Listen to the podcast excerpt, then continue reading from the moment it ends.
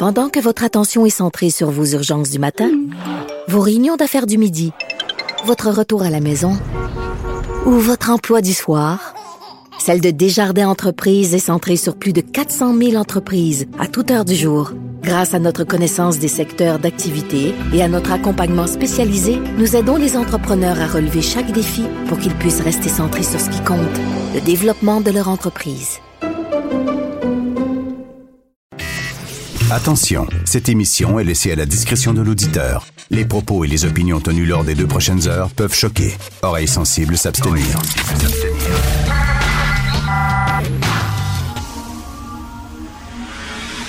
Martino. Richard Martineau. Politiquement incorrect.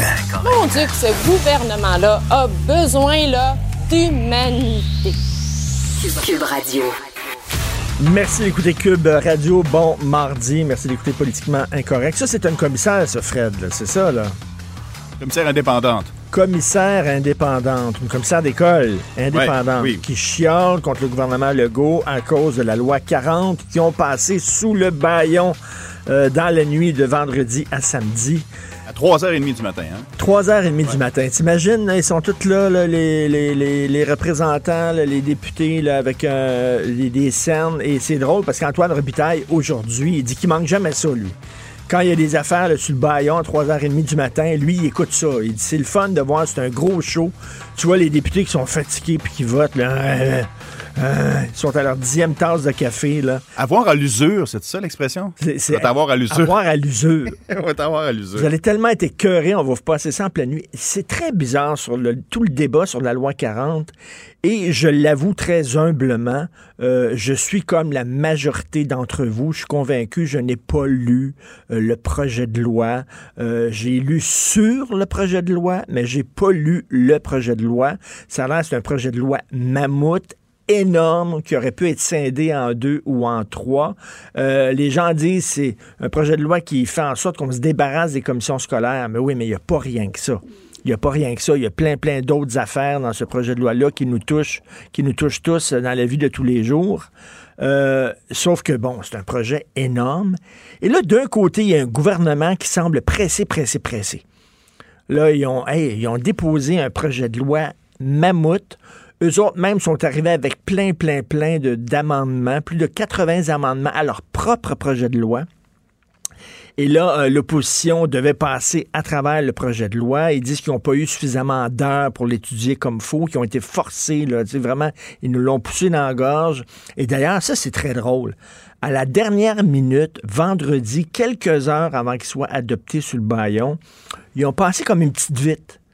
Ils ont passé comme un amendement qui disait si jamais il y a un centre de service, vous savez, les centres de service, c'est ça qui va remplacer les commissions scolaires. S'il y a un centre de service qui a besoin d'un immeuble quelconque parce qu'ils ont des besoins pour une école, pour quoi que ce soit, les municipalités vont être obligées, obligées, d'après la loi, de leur passer un immeuble sans être payé. Pas une maudite scène. C'est des sait- points. On peut écouter euh, Jean-François, euh, M. Robert là-dessus. Ce qu'il fallait faire, c'était sortir de l'immobilisme. En ce moment, dans des écoles, on est en pénurie de locaux. Ça fait depuis 1995 que les municipalités euh, doivent fournir des terrains aux écoles. Parce qu'à la fin, là, il faut donner des services aux jeunes. C'est pas normal que ça prenne 5-6 ans construire une école, dont 3-4 ans juste pour négocier la cession du terrain.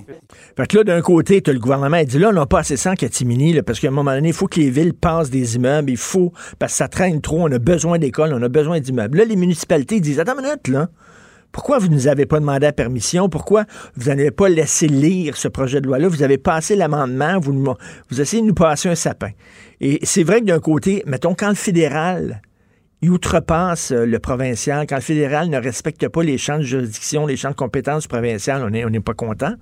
Et là, c'est un peu ce que fait le provincial vis-à-vis le municipal en disant on va vous obliger à nous donner des immeubles. Le municipal dit attends une minute, là, on peut-tu en jaser? Bref, d'un côté, il y a un gouvernement qui semble vouloir aller vite, vite, vite, vite, vite. Et de l'autre côté, il y a des forces qui disent, les forces d'immobilisme. Il y a du corporatisme chez les professeurs, les syndicats qui disent tout le temps non, qui veulent pas bouger, qui veulent rien savoir. Donc, t'es comme, c'est comme bipolaire. D'un côté, il y a des gens qui veulent pas bouger, rien. C'est toujours non, non, non.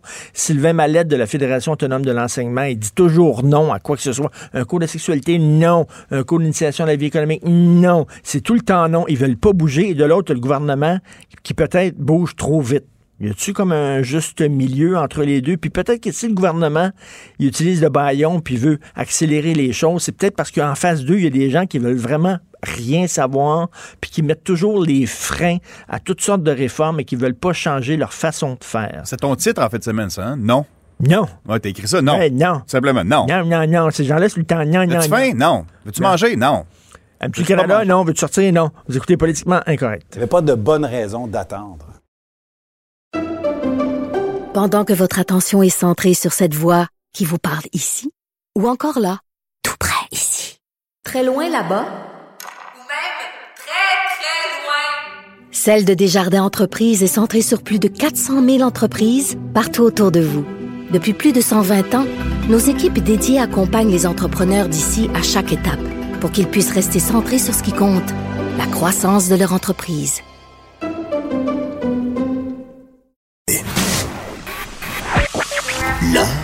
Dans la manière. Non, c'est pas de la comédie. C'est politiquement incorrect avec Martineau. Nous allons parler d'économie avec Michel Gérard, chroniqueur à la section argent, Journal de Montréal, Journal de Québec. Salut Michel. Bonjour Richard. Écoute, alors, euh, donc, le gouvernement a émis ses premiers chèques là, destinés à dédommager les chauffeurs de taxi. On sait que les chauffeurs de taxi faisaient face là, à une compétition qu'ils trouvaient injuste, illégale de Uber. Donc, le gouvernement avait promis de les dédommager. Ils ont émis les premiers chèques, mais là, il y a le fonds FTQ qui a mis la patte sur ces chèques-là. C'est. Ben oui, alors ce qu'il faut savoir, c'est qu'il y a un organisme qui s'appelle euh, FinTaxi. Bon, alors manifestement, euh, manifestement, le, fonds de solidarité de la FTQ euh, euh, bon, a injecté euh, du capital dans, dans, dans FinTaxi, qui, dont la fonction, dont le but, c'était de financer euh, l'achat de permis de, de taxi. euh, bon, euh, alors, et donc on aidait les chauffeurs. Donc, euh, FinTaxi a effectué des, des, des prêts, bon, aux chauffeurs de taxi. Puis là, on sait, il y a eu tout le débat, puis euh, euh, les chauffeurs de taxi vont être dédommagés à cause de la perte de valeur, là, du changement de système, de la perte Ben de valeur oui. des, des, des permis de taxi. En tout cas, bref, le, le gouvernement du Québec va émettre pour 510 millions de chèques et euh, aux chauffeurs de taxi en dédommagement. Mais euh, FinTaxi a décidé de, de rappeler, en fait, en quelque sorte, de, parce qu'ils visent à fermer leurs portes, là, le FinTaxi en question. Là. Alors donc, euh, ils, ils, veulent rappeler les, les, prêts euh, des chauffeurs de taxi, bon, jusqu'à puis mettre la main sur euh, les premiers 65 millions de dollars. Alors, autrement dit, ils font pas confiance entre nous, ils font pas confiance aux chauffeurs de taxi pour que les chauffeurs de taxi recevant leur argent puissent après ça payer, tu sais, euh, payer ta dette. Eux autres, ils prennent pas de chance, ils veulent, se, ils veulent se payer, ils se payent tout de suite d'entrée de jeu. OK. Ils ont mis à main ces chèques. Les, pre- les premiers chèques vont directement à eux autres, là, au fond de la FTQ. Ben, c'est la compréhension, effectivement, de, de ce dossier-là. Et euh, tu vois, FinTaxi se trouve à agir de façon contraire à Desjardins. Tu as également euh, le mouvement Desjardins euh, qui est dans ce secteur-là, là, des prêts aux chauffeurs de taxi. Là. Et euh, puis Desjardins, ben, ils font confiance aux chauffeurs de taxi. Quand ils recevront leur argent, ben, les chauffeurs de taxi euh, rembourseront euh, leurs prêts, comme c'est prévu au contrat. Ben oui. Alors, si c'est un remboursement par temps par mois, tu sais, c'est un emprunt, là. Donc, euh, mais euh, le fonds de la FTQ, lui, euh, c'est pas comme ça qu'il fonctionne euh, par l'entremise de FinTaxi. Alors, c'est parce que moi, ce qui, me- ce qui me frappe, c'est un peu la contradiction du mandat. Ça s'appelle fonds de solidarité. Ben oui.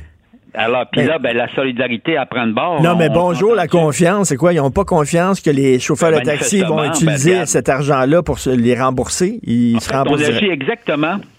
Je me rappelle d'une grave crise financière à un moment donné, je sais pas, là, au début des années 80, en tout cas, bref.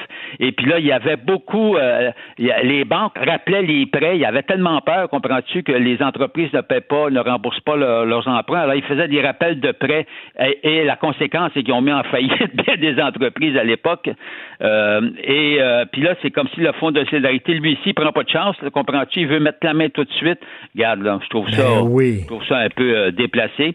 J'ose croire que le Fonds de solidarité, ne serait-ce que par respect pour son nom, n'est-ce pas, solidarité, puisse euh, puisse changer son fusil d'épaule et faire comme euh, les comme Desjardins, se faire payer euh, évidemment euh, Ben oui. euh, au gré des ententes. Ben oui. Hey, je, vais, je vais te parler de quelque chose. On n'avait pas prévu ça, mais je veux rien t'entendre rapidement là-dessus, là, parce qu'on parle souvent de Pierre Fitzgibbon. là.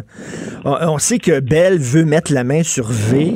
Euh, là, c'est pas sûr s'ils vont avoir la permission. C'est au CRTC de se pencher là-dessus, tout ça.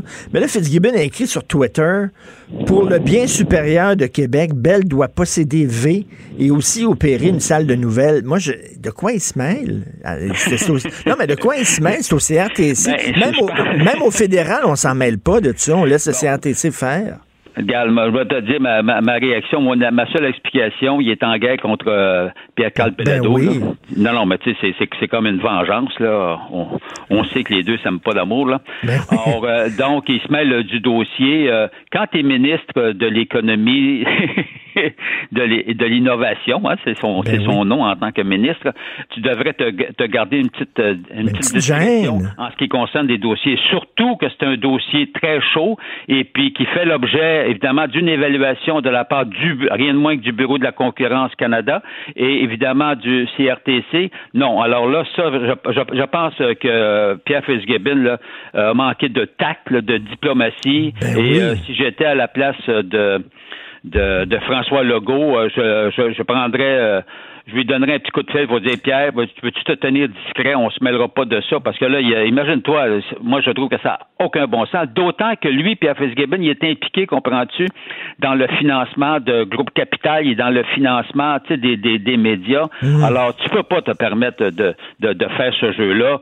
Euh, regarde, t'as beau pas, Mais tu sais, il y a pas aimer vraiment- quelqu'un, il y a- il y a là, mais il y a vra- ministre de- Il y a vraiment, euh, il y a vraiment une dent contre Pierre-Carl Pelado, là, Ah, avec son affaire, avec Mme Lalande, là aussi, qui a Ah, accusé là, de. Manifestement, alors euh, c'est, il a donné un croc en jambe, mais euh, quand tu es ministre, tu devrais être au-dessus de ça et ne pas te permettre cela. Alors j'espère euh, que, mais évidemment, il se sent jamais coupable de rien, ça fait qu'il va, il va pas rétrograder. Là. Ben non, non, non, il était assez arrogant. Écoute, Hydro qui ne serait pas un employeur modèle. ouais. Ça, ce qui arrive, c'est que c'est la semaine dernière, je pense, euh, Forbes euh, publie à chaque année, font une enquête pour savoir les meilleurs employeurs, euh, bon, au Canada, aux États-Unis, etc. Et euh, Hydro-Québec arrivait au deuxième rang, ma compréhension. Alors, puis évidemment, la, haute direction d'Hydro-Québec, ça en est, en est grandement vanté. Mais tu sais, écoute bien, quand, quand tu reçois un honneur comme ça, mais il semblerait que concrètement, c'est pas tout à fait ce qui se passe à l'intérieur de la boîte, parce que euh, Hydro-Québec a fait un sondage interne et les résultats sont assez euh, dévastateurs. Tu vois, tu vois, on dit ben, les résultats là. Alors, euh, euh, c'est euh, Philippe Orfali qui qui nous rapporte ça. 48% des employés jugent que les changements faits à Hydro sont, sont bien exécutés, mais ça veut dire que tu en as 52 qui sont pas d'accord. Ben oui, Comprends-tu? ben oui. Alors là, et puis là, on dit 52 estiment que la haute direction, bon, ça c'est le PDG, tout le monde, là, se préoccupe du bien-être des employés. Ben oui, mais il y en a 48% qui disent que tu t'en occupes pas de notre bien. Tu sais, tu comprends-tu? Ben Euh, oui. Les résultats, tu les fais parler comme tu veux, là, mais quand tu quand, quand tu fais la, la 100 mo- moins le résultat, ça, ça te donne qu'il y, en a un grand nombre qui sont pas d'avis. Tu vois, 42% croient que c'est promouvoir les personnes les plus compétentes. Ben oui, mais 58% disent que c'est pas le cas. Ben oui, En cas, ben bref, oui. Les employés, manifestement, majoritairement, sont déçus, euh, sont déçus de la haute direction, sont, sont déçus, en tout cas, ben, Hmm. par rapport au sondage de ce qui a été fait. Alors, euh, évidemment, on comprend que le syndicat des employés a sauté là-dessus. Et puis, euh, puis, en fait, le syndicat, puis là, il a raison. Il déplore que la haute direction, tu vois, a essayé de garder secrètes là, les données issues du sondage. Ben oui, ils font un sondage, mais ils veulent, ils, en- ils partagent pas. Ben oui, ben Mais- ça, ça dépend. Tu fais un sondage, si ça va sur ton là, tu le dévoiles, puis c'est fantastique. Si ça va pas sur ton bar, ben tu le caches. C'est, Ben, un- effectivement. Alors, il a fallu truc. euh, faire appel, évidemment, euh, au bureau de, de, voyons, de la divulgation de l'information Bon, pour pouvoir y avoir accès. On continue à te lire, Michel, dans la section argent du Journal de Montréal, Journal de Québec. Merci beaucoup. Passe une belle journée. Salut. Salut. Politiquement incorrect. À Cube Radio et sur LCN, le commentaire de Richard Martineau avec Jean-François Guérin. Cube Radio. Salut Richard. Salut Jean-François. Tu trouves les débuts de Stephen. Guilbeault euh, difficiles en politique? Des débuts difficiles. hein. Je trouve qu'il rame un peu euh, Stephen Guilbeault. hein, on voyait tous euh, ministre, bien sûr, de l'Environnement. Puis finalement, à la surprise Ben de oui. tout le monde. Et j'imagine à sa propre surprise lui-même, il a été nommé ministre du patrimoine canadien. Et là, donc, euh, il y, a, il y a quelques jours, Stephen Guilbeault euh, rencontrait des, des- des journalistes et tout ça. Et il laissait sous-entendre, il était très maladroit, il laissait sous-entendre qu'un média, pour pouvoir diffuser euh, des émissions comme on le fait présentement, pour pouvoir publier des textes, aurait besoin d'un permis du gouvernement. Bref, que le gouvernement, finalement, déciderait euh, quel média a le droit d'exister, quel média n'a pas le droit d'exister. Et là, évidemment, écoute, l'opposition a dit, on se croirait en Corée du Nord, ça n'a aucun maudit bon sens. Donc, c'est le gouvernement qui va distribuer des permis, euh, qui va privilégier, bien sûr, les médias qui sont de son bord. Et là, il a dû, il a écoute, faire un, scrum de- d'urgence en disant, écoutez, j'ai été mal compris, je me suis mal exprimé. Donc, euh, ça a été, il y, y a eu une bévue de communication. Et là, on sait qu'à la fin février, le gouvernement libéral de Justin Trudeau, qui se targue d'être vert, d'ailleurs, sont allés chercher Stephen Guilbeault en disant, regardez, là, on a Monsieur Environnement à voter pour nous, on est vert. Alors, à la fin février, le gouvernement va devoir se pencher, décider s'ils vont de l'avant avec un méga projet d'exploitation des sables bitumineux en Alberta, un projet de plusieurs milliards de dollars. Chaque jour, on va extraire 260 000 barils euh, de pétrole, de bitume. Euh, très polluant. Et là, on a demandé euh, à Stephen Guilbeault, vous qui êtes Ouais. ministre de l'Environnement, qu'est-ce que vous pensez de ça? Il dit, j'ai un Il malaise. pédalait, disons. J'ai un malaise, il pédalait en maudit. J'ai un malaise, mais je veux pas vous en parler. Je vais en parler à mes confrères de ministres. Mais là, il le dit, et ça, c'est très important. Je suis au gouvernement. J'ai décidé de me présenter au Parti libéral et je suis là pour la durée.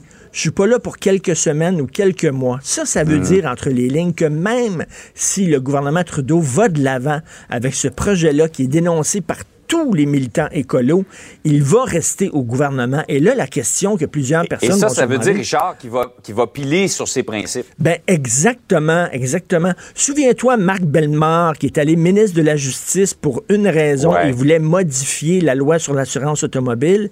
Et quand il a vu que Jean Charest, ça l'intéressait pas de modifier cette loi-là, M. Bellemare a dit, je suis désolé, je suis des principes. Il a sacré le camp, il a claqué à la porte et il est parti. Et là, je, euh, Stephen Guilbeault vient de dire finalement, même s'ils vont appuyer ce projet-là, je vais rester au gouvernement. T'imagines après ça la crédibilité de ce gars-là que, pendant des années et des années, il s'est présenté comme Monsieur Vert. Il avait déroulé une banderole en haut de la tour CN à Toronto. Euh, il avait tout misé sa carrière. Puis là, on est allé le chercher parce que c'est Monsieur Vert. Et là, soudainement, il va piler sur ses convictions pour rester au gouvernement. Il y a des gens qui vont dire, oh là là, oh là là, il a été acheté avec une limousine et un poste de ministre. En tout cas, ça risque de brasser dans le milieu des Verts à la fin février. Ah, on le sentait très mal à l'aise hier Oui, lorsqu'il oui, oui, était questionné par notre collègue Pierre-Olivier Zappa. Par ailleurs, euh, deux ex-acidiques poursuivent le gouvernement du Québec. Ils lui disent, dans le fond, vous auriez dû nous protéger pour qu'on aille une éducation normale. C'est-tu intéressant, ça? C'était le procès hier. Euh, D'ailleurs, Yves Poirier, notre collègue qui a couvert ça, ce procès-là, c'est un couple. C'est des gens qui ont grandi dans une communauté acidique très orthodoxe. Euh, ils sont allés tous les deux à l'école où ils n'ont rien appris. Pas de cours de biologie, pas de cours d'histoire, pas de cours de français. Écoute, lorsqu'ils étaient adultes et qu'ils ont finalement quitté euh, cette communauté-là, euh, euh, ils avaient seulement, euh, il n'y avait même pas un certificat d'études primaires. Ils ne savaient même pas c'était quoi le fleuve Saint-Laurent. Ils n'avaient jamais entendu parler de la théorie de l'évolution. Ils n'avaient pas étudié le français. Tout ce qu'ils étudiaient à longueur de jour, c'est de la religion. Et là, le gouvernement était était au courant de ça parce que la DPJ avait fait une enquête et la DPJ avait vraiment, au bout de son enquête, avait, avait, avait dit que la plupart des garçons, on parle de 200, 280 garçons qui n'avaient pas un, taux de connaissance suffisant pour pouvoir fonctionner en société. Donc, eux autres, quand ils sont sortis de là, euh, dans la vingtaine, dans la trentaine, ils ont dit, ah, on n'a aucune connaissance, on ne peut pas fonctionner en société. C'est comme si on avait 7 ans puis 8 ans. Et là, ils ont dit au gouvernement, vous nous avez laissé là, sous prétexte que c'était la religion, on ne veut pas s'en mêler, euh, vous nous avez euh, empêché d'avoir une éducation. Donc, ils poursuivent le gouvernement il, voulait à un moment donné des, un dédommagement. Ils l'avaient poursuivi pour 1,2 million. Finalement, ils ont décidé de laisser côté le dédommagement. Ce qu'ils veulent, c'est que le gouvernement reconnaisse euh, qu'ils n'avaient pas fait respecter leurs droits, euh, qu'ils les avaient abandonnés à un groupe religieux extrémiste et qu'ils n'avaient pas finalement fait respecter la loi sur l'instruction publique qui fait que on doit, là, c'était une école illégale, on doit avoir, on doit donner aux mhm. enfants euh, une éducation qui est conforme à nos critères. Donc, c'est intéressant. Là, on nous dit que ça, c'est le passé, que maintenant, le gouvernement est très sévère envers les écoles illégales, que ça ne, ça ne se reproduira plus, euh, ce genre de situation-là. Mais, mais pensons pensons au reportage de JE de Marie-Christine Bergeron sur mm. cette secte, justement, où euh, la même chose, on élève des enfants, vraiment, on leur donne aucun cours de science ou quoi que ce soit. Moi, je suis convaincu que ça existe encore de nos jours, que des enfants qui sont abandonnés par le système, on les laisse aller dans des écoles religieuses et puis finalement, ils n'ont pas une éducation. Quand ils se retrouvent euh, à 20 ans, 30 ans, ils sont totalement dépourvus. Donc, ils demandent des excuses, finalement, officielles du gouvernement. Euh, j'ai très hâte de voir ça. Mais ils sont très courageux, ces deux-là. Ah oui, c'est une cause très importante, très, intéressante également. Tout à fait. Richard, bonne journée. Bonne journée, merci. Martineau et l'actualité, c'est comme le yin et le yang. Impossible de dissocier. Politiquement incorrect. Alors, gros débat au sein du Parti libéral du Québec. On sait qu'ils sont en course au leadership et là, c'est l'éthique. Là, euh, M. Alexandre Cusson et euh, Marois Risky euh, disent, nous autres, on veut faire le ménage au sein du Parti libéral. Il faut parler d'éthique. Mme Andelade n'en parle pas. le camp Cusson accuse Mme Andelade de, déni, de se mettre la tête dans le sable. Nous allons en parler avec Jean-François Lisée, ex-chef du Parti québécois, qui a un balado disponible sur son site laboîtealisée.com. Bonjour, Jean-François. Bonjour, Richard. C'est intéressant quand même ce qui se passe au Parti libéral. Enfin, on parle d'éthique. Ben, enfin, on parle d'éthique. Euh, euh, c'est un film, euh, c'est un remake ou un reboot de ce qui a déjà été fait, parce que c'est pas la première fois depuis le départ de Jean Charest que, évidemment, les candidats à la succession sont des gens intelligents, ils se rendent compte qu'un des problèmes de leur parti, c'est la mauvaise réputation éthique qui les suit depuis l'affaire Charret. Et ils se disent, mais comment est-ce qu'on peut s'en sortir? Parce que ça nous empêche de, gagner des élections, ça nous empêche de, croître. Alors, il y a ces deux stratégies. M. Cusson qui dit, bon, ben, il faut prendre la chose de front. Oui. Et euh, son idée, lui, c'est d'avoir un responsable de la conformité au sein du parti. Et ben, Madame, euh, Madame Anglade euh, dit, ben, oui, c'est sûr que c'est un problème, mais c'est un problème du passé. On a, on a voté un certain nombre de lois. Alors concentrons-nous sur autre chose dans l'espoir que euh, les gens vont tourner la page. Hmm. ce que j'explique dans, dans, mon blog ma balado, c'est que ben, ces deux stratégies ont déjà été essayées. ceux qui sont présentés quand Charret est parti, ben, il y avait Pierre Moreau qui voulait être Monsieur éthique, euh, lui, il voulait rendre permanente la commission Charbonneau.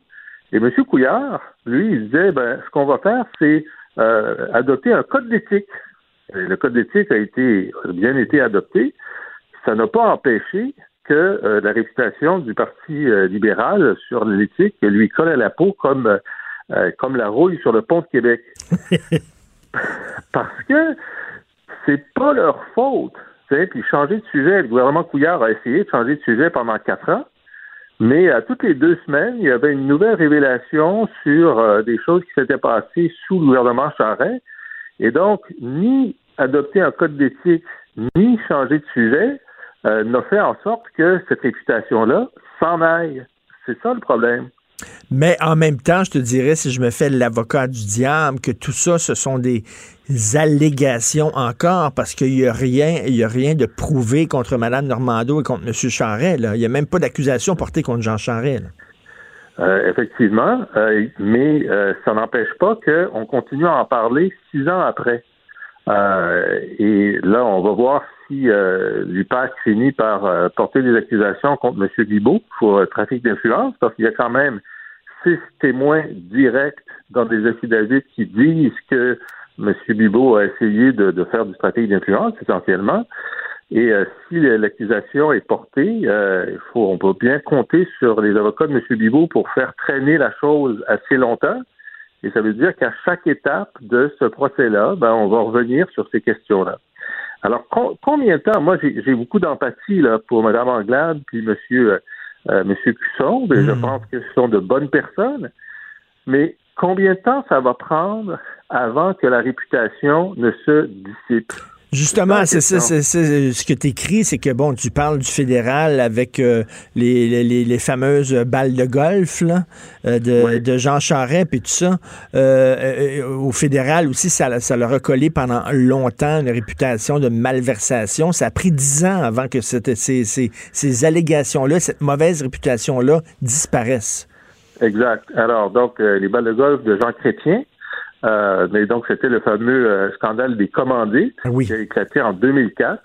Euh, c'était le fait que le gouvernement fédéral avait dépensé des, des dizaines et quelques centaines de millions de dollars au Québec pour nous vendre l'identité canadienne.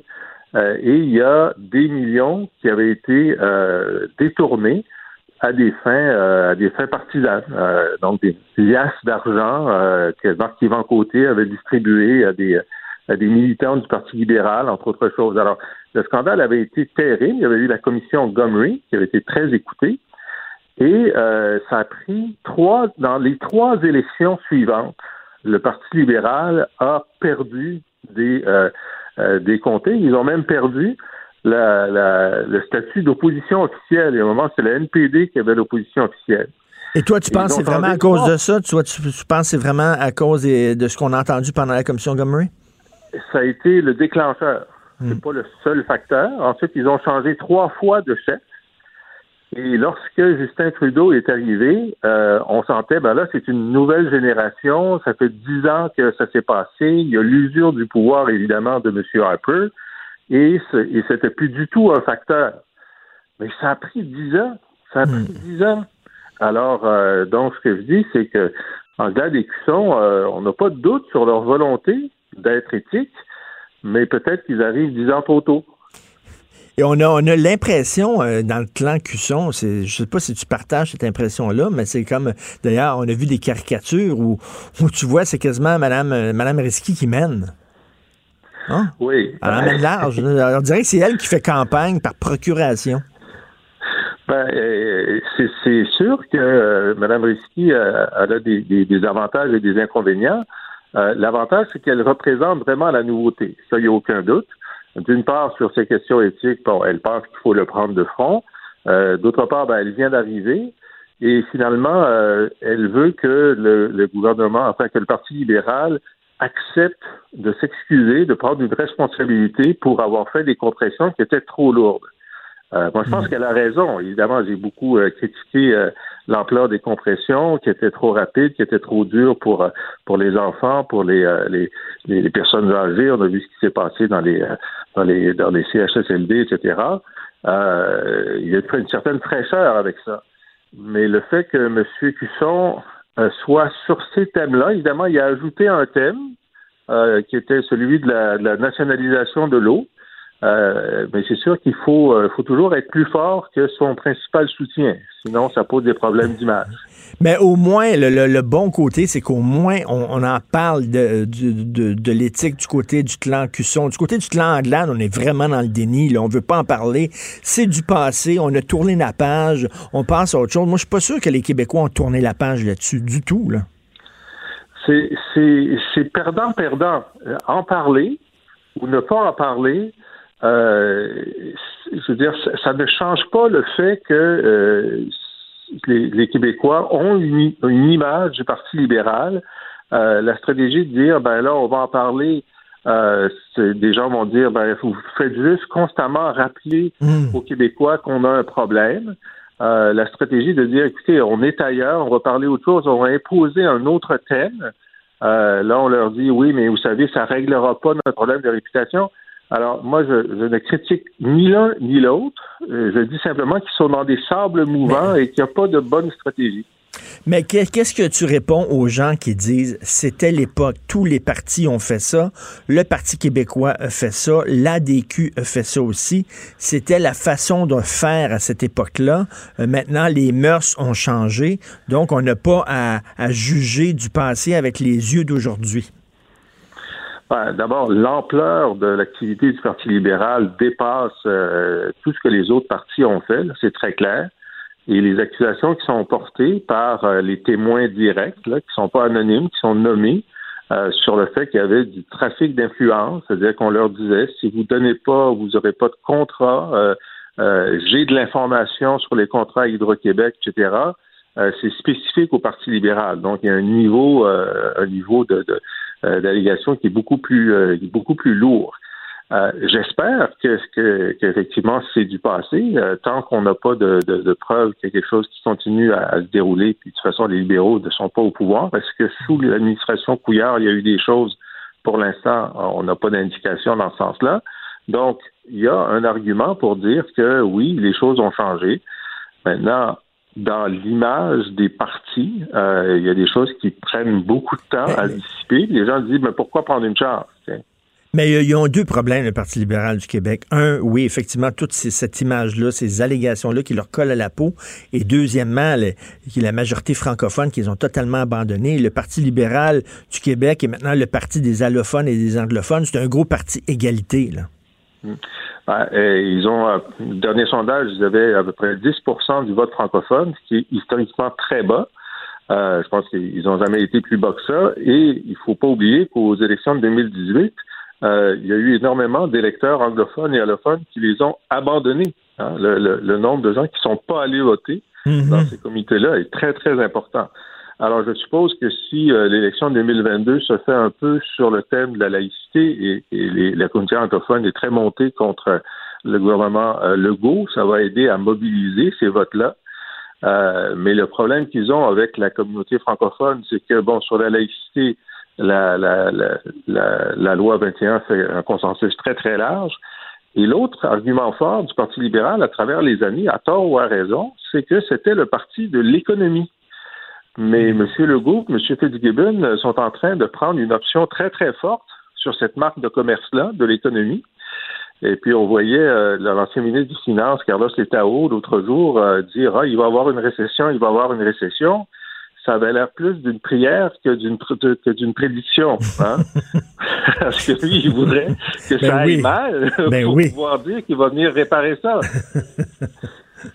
Non, non, non, ils sont, c'est vraiment, là, ils sont en train de couper l'herbe sous le pied. euh, euh, la, la CAQ sont en train de couper l'herbe sous le pied du Parti libéral en s'accaparant justement l'image de, de, de gens qui sont euh, pour l'économie, puis ils coupent le pied sous le PQ en s'accaparant aussi euh, tout le discours nationaliste. Ils sont en train de de- d'aspirer l'oxygène de toutes les autres parties. Ben, c'est leur stratégie là, d'être très euh, euh, d'occuper le terrain. Sur la question nationaliste, ben, évidemment, on va voir ce qu'ils vont dire sur la langue. Ils ont fait monter les attentes de façon importante et euh, moi, j'ai pas l'impression qu'ils puissent livrer grand chose parce que M. Legault est très euh, euh, est très réfractaire à, à légiférer là-dessus de façon importante, certainement pas sur les entreprises moyennes, là, où il faudrait étendre la loi 101. Euh, mais ça, c'est un test de nationalisme important qui est devant eux.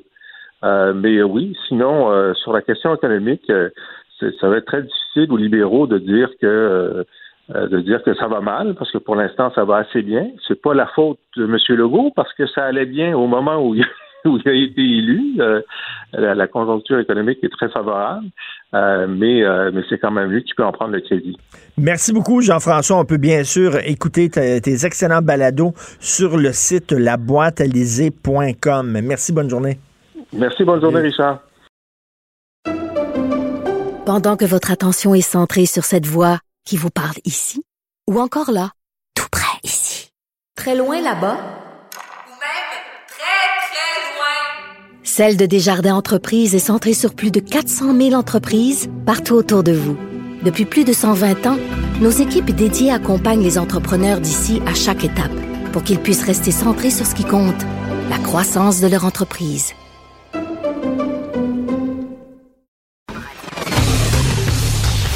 Martineau, franchement, même avec les cheveux gris, il reste un animateur très coloré, politiquement incorrect. Gilles Le où, quand, comment, qui, pourquoi ne s'applique pas sa ricanade? Parle, parle, parle, genre, genre, genre. Gilles C'est ça qu'il manque tellement en matière de journalisme et d'information. Voici le commentaire de Gilles Proulx. Gilles, vous êtes allé au casino. Gilles, you went to the casino.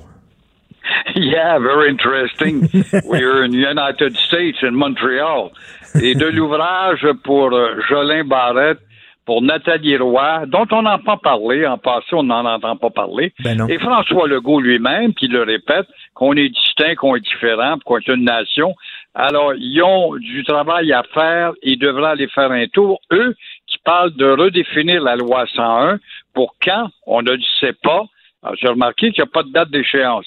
Mais sont-ils allés au casino, un casino, Richard, cloné, cloné par les Américains?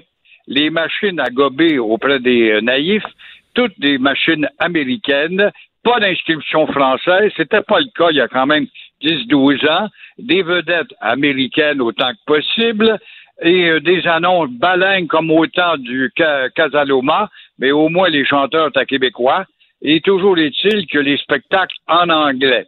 Alors voilà, voilà vraiment la société distincte, chère à ceux-là qui se disent différents dans notre casino propriété propriété du gouvernement du Québec. Mais là, êtes-vous êtes vraiment allé au casino de Montréal ou vous êtes trompé, vous êtes allé dans un casino sur une réserve amérindienne? Parce que là, c'est très anglais. Oui, ben là, c'est totalement anglais. C'est sûr, il y a encore quelques affiches.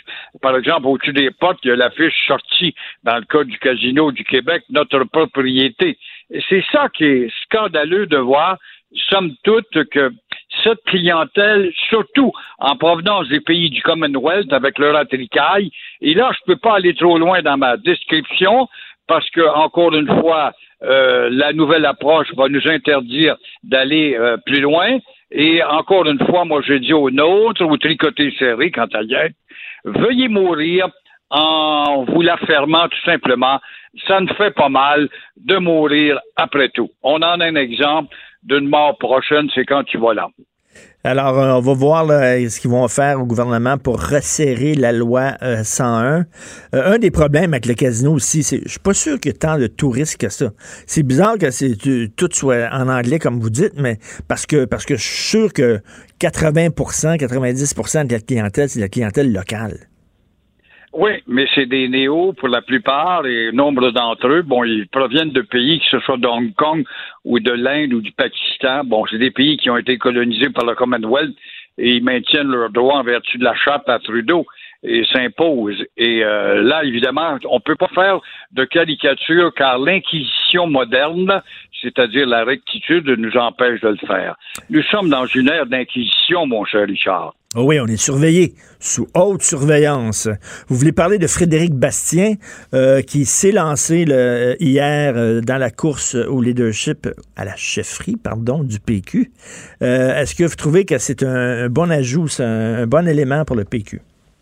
C'est un gars qui amène un discours nouveau, c'est intéressant. Alors, il vient de le PQ peut se vanter d'avoir déniché un candidat intéressant, en ce sens que Frédéric Bastien est avant tout un historien, ce qui est très important dans le débat, car nous ne la connaissons pas et notre constitution, notre existence est reliée à l'histoire.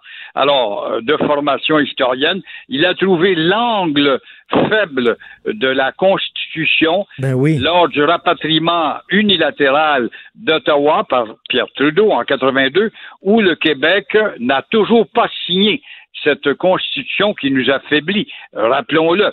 Alors voilà un autre débat en vue, c'est ce qui est intéressant avec Bastien, par rapport au discours où on nous a habitués toujours au même rengaine, à savoir l'indépendant, puis référendum, pas de référendum, on va attendre, puis le moment propice, etc.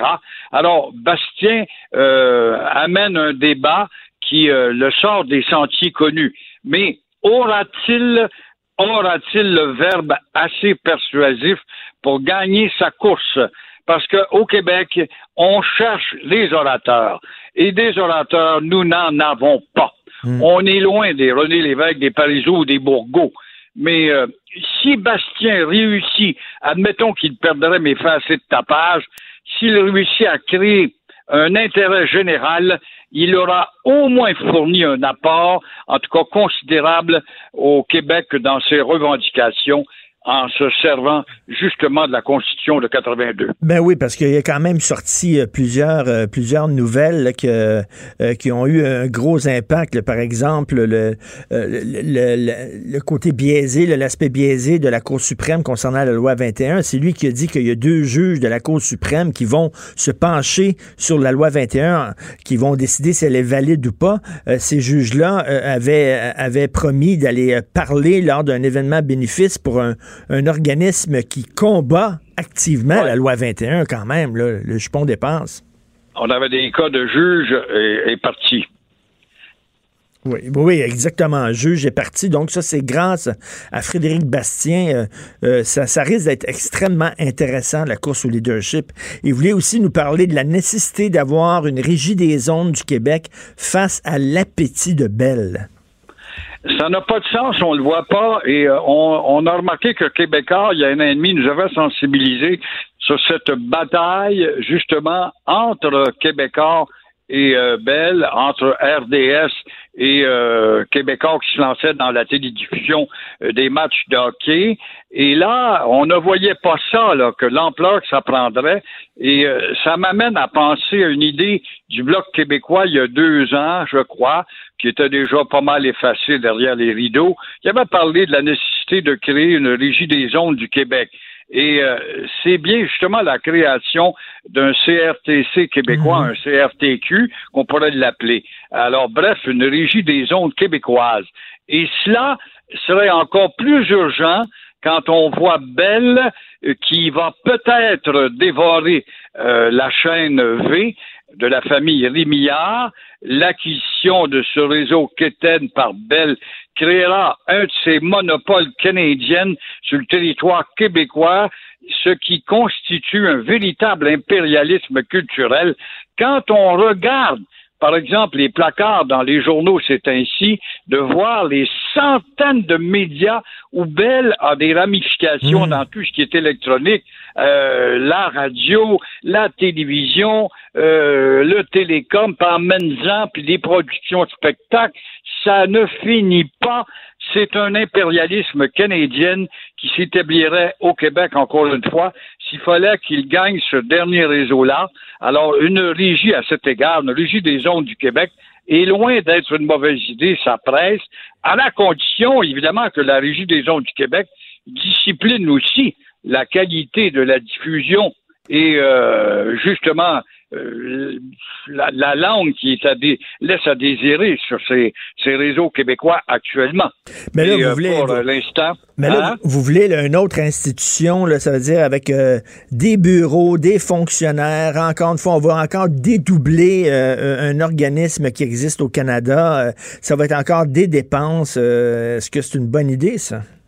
Ben, écoutez, si on représente 30% du budget dans le fonctionnement du Canada, c'est qu'avec le 30 de, des communications réservées au fédéral, qui l'applique au Québec, on le rapatrie au Québec, c'est tout, et on rapatrie même les employés qui ont de l'expérience euh, au fédéral. C'est comme l'impôt, les gens parlent de l'impôt, ça n'a pas de bon sens, le goût va avoir un, un seul système d'impôt. Ben oui, mais euh, en matière de rapatriement de l'impôt, il y, y aurait des employés fédéraux qui travailleraient sous le parapluie québécois parce que, bon, ils ont peut-être plus d'expérience que les fonctionnaires québécois en matière de, de, de fiscalité cachée dans les autres pays ou outre-frontières.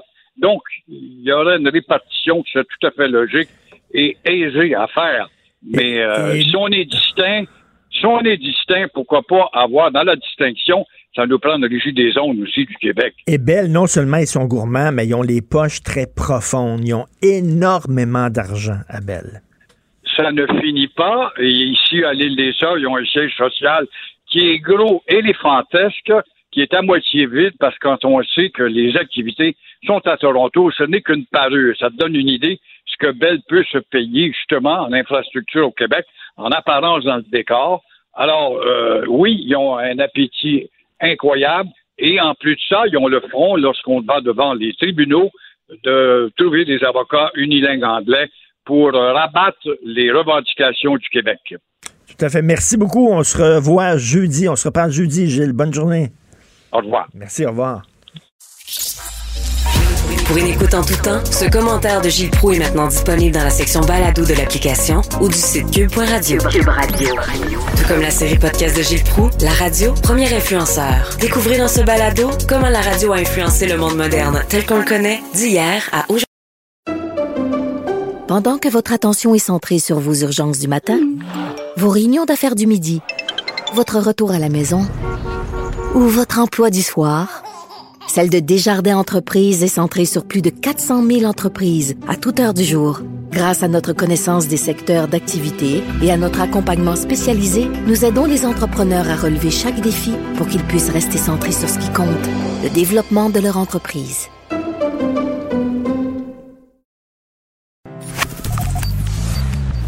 Richard Martineau. Politiquement incorrect. Cube Radio. Alors, on va parler un peu de politique américaine. Euh, ce sont les primaires démocrates qui continuent. Ça a été le fiasco total, comme vous le savez, dans l'Iowa. Ils n'arrivaient même pas à compter les votes. Euh, ils ne savaient même pas euh, qui, euh, qui les citoyens d'Iowa avaient choisi, les citoyens démocrates d'Iowa avaient choisi euh, pour les représenter au Parti démocrate. C'était le foutu bordel. Là, ils sont au New Hampshire. Et euh, j'ai entendu, j'ai écouté une entrevue que James Carville euh, accordée au réseau MSNBC. Et c'était très, très intéressant sur les démocrates. OK, James Carville, c'est une légende, c'est un organisateur de campagne. C'est lui qui était à la tête de la campagne électorale de Bill Clinton lorsqu'il s'était présenté. D'ailleurs, il- c'était très particulier parce que Bill Clinton se présentait contre George W. Bush et euh, James Carville menait, organisait la campagne de Bill Clinton pour qu'il devienne président des États-Unis. Et sa femme, Mary Matlin, organisait la campagne de George W. Bush. Vous imaginez ça? C'est assez flyé quand même. Le soir, sur l'oreiller, il n'y avait pas le droit de se parler. Là. Il y avait des secrets. Lui, il organisait la campagne de Clinton, puis il voulait que Clinton soit président. Sa femme organisait la campagne de George W. Bush. Ils ont écrit un livre ensemble qui était passionnant, super drôle. C'est vraiment weirdo. Je suis pas sûr, moi, si je me présentais comme président des États-Unis, je voudrais que le gars qui dirige ma campagne soit marié à la femme qui dirige la campagne de mon adversaire. Je comme, j'aurais comme un, malaise. Mais bref, Carville, c'est une légende. C'est un démocrate pur et dur. Et il a donné une entrevue à MSNBC. Puis là, il a dit il est temps que les démocrates redescendent sur terre. Il dit là, là, il faut gagner. Il faut pas jaser. Il faut pas avoir des bons principes. Il faut pas montrer à quel point on est pur. faut gagner. Il dit on a un impératif moral pour gagner les prochaines élections. Il faut crisser Donald Trump dehors. Ça veut dire il faut parler à Joe Sixpack. Il faut y jaser. Là, il dit les démocrates, qu'est-ce que j'entends des démocrates? Il faut ouvrir les frontières. Il faut décriminaliser l'immigration illégale. Il faut permettre aux gens dans les prisons de voter. Même ceux qui sont en prison pour, euh, euh, terrorisme, il faudrait qu'ils votent aux élections. Il y a Coco Sanders, Colonel Sanders, le Crazy Bernie, comme l'appelle euh, Donald Trump, qui veut euh, doubler les dépenses du gouvernement américain. Puis là, ça a été calculé par un économiste. Si on réalisait toutes les promesses de Bernie Sanders, ça coûterait 52 milliards de dollars au gouvernement américain. C'est complètement fou. Là, Carville, il dit là, vous êtes complètement dans les VAPS. Vous êtes en haut, vous parlez à vous-même, la théorie du genre, euh, les toilettes transgenres. Il dit là, là, les démocrates, si vous voulez gagner, là, il va falloir que vous fassiez preuve de réalisme. Parlez d'économie, Christy, parlez d'économie. Et vous savez, quand Bill Clinton était un peu mêlé dans son message, il ne savait pas trop trop quel message envoyer au gouvernement, puis il avait demandé à James Carville, qui était son organisateur, qu'est-ce que je devrais dire? Et James Carville avait eu cette, cette réponse qui est devenue célèbre. Il dit Economic stupid. Parle d'économie. Parle pas d'autre chose. Puis là, Carville, il dit, laissez-vous les gagner, là. Il dit, parce que là, là il dit, la, la probabilité que Trump gagne un deuxième mandat est très, très forte, très élevée. C'est vraiment, là, c'est pas fou, là. Il y a des chances de gagner. Pourquoi? Parce que les démocrates, vous faites des... Vous êtes flyés. Il n'y a personne qui veut des, des frontières ouvertes aux États-Unis. Arrêtez, là. Il n'y a personne qui veut qu'on décriminalise euh, l'immigration illégale. Arrêtez, là. Vous êtes comme les gens dans les universités, vous vous parlez entre vous. Là, vous allez parler au gars qui est à Milwaukee, vous allez parler au gars qui est à Pittsburgh, celui qui boit de la Carlsberg, euh, de la Budweiser plutôt, qui a la casquette à l'envers, qui travaille dans une usine. Il vous allez parler au vrai monde, parce qu'avant, c'était ça le Parti démocrate. C'est le parti des travailleurs, c'était le parti des humbles travailleurs, puis les républicains, c'est le parti des riches. Et vous avez laissé complètement tomber ces gens-là. Vous leur parlez plus. Et là, qui leur parle à ces gens-là? Trump. The Democrat Party wants to run your health care, but they can't even run a caucus in Iowa. C'est le langage du peuple, tu sais. On veut s'occuper de votre santé, mais on ne même pas capable d'organiser des élections. C'est ça. Il dit parler au vrai monde. Puis là, là, un peu partout à travers le monde, la gauche, elle est discréditée. Les, les gens, les, les ouvriers qui étaient avant le bread and butter, qui étaient là, le pain et le beurre de la gauche, les ouvriers, les petits travailleurs, ne se reconnaissent plus dans ce discours flyé, théorique, abstrait, vaporeux sur l'identité, le genre, puis ça. Puis là, là, Carville dit si la gauche veut renouer avec la victoire, si la gauche veut avoir le, le- le vote du peuple, il doit faire comme Donald Trump, puis il doit s'adresser au peuple dans les mots que le peuple comprend. Fait que je trouve que c'est un message extrêmement important qui a été envoyé aux démocrates par un gars qui est un démocrate pur et dur. Redescendez sur terre. Vous écoutez politiquement incorrect. So I hear a lot of Republicans tomorrow will vote for the weakest candidate possible of the Democrats. Does that make sense? You people wouldn't do that. My only problem is I'm trying to figure out who is their weakest candidate. I think they're all weak. Pendant que votre attention est centrée sur vos urgences du matin, vos réunions d'affaires du midi, votre retour à la maison ou votre emploi du soir, celle de Desjardins Entreprises est centrée sur plus de 400 000 entreprises à toute heure du jour. Grâce à notre connaissance des secteurs d'activité et à notre accompagnement spécialisé, nous aidons les entrepreneurs à relever chaque défi pour qu'ils puissent rester centrés sur ce qui compte, le développement de leur entreprise.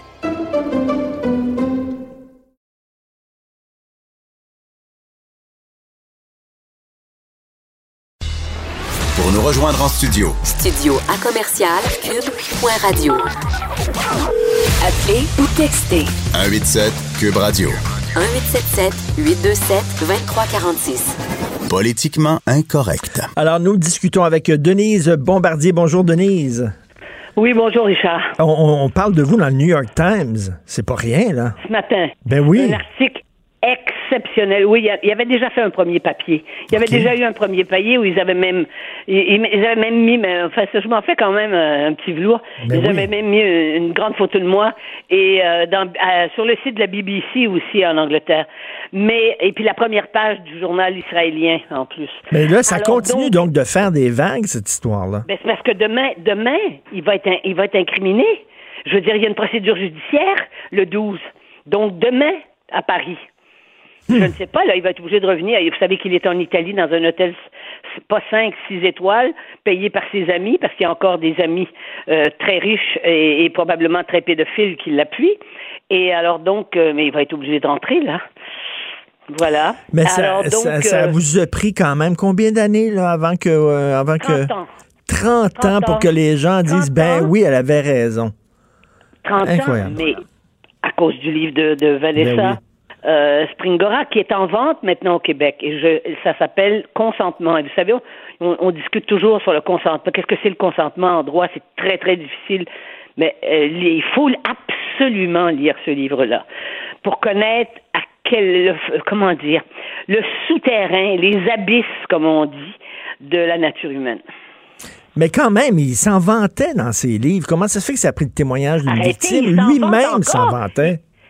Mais il s'en vante encore dans le New York Times, le journaliste du New York Times, le correspondant qui est remarquable, soit dit en passant, qui a vécu très longtemps, il a vécu son enfance au Québec, il est d'origine japonaise et il a été correspondant de New York Times partout dans le monde, beaucoup dans les pays d'Afrique, donc il est parfaitement parfaitement, euh, enfin, il est plus que bilingue, mais son français est parfait.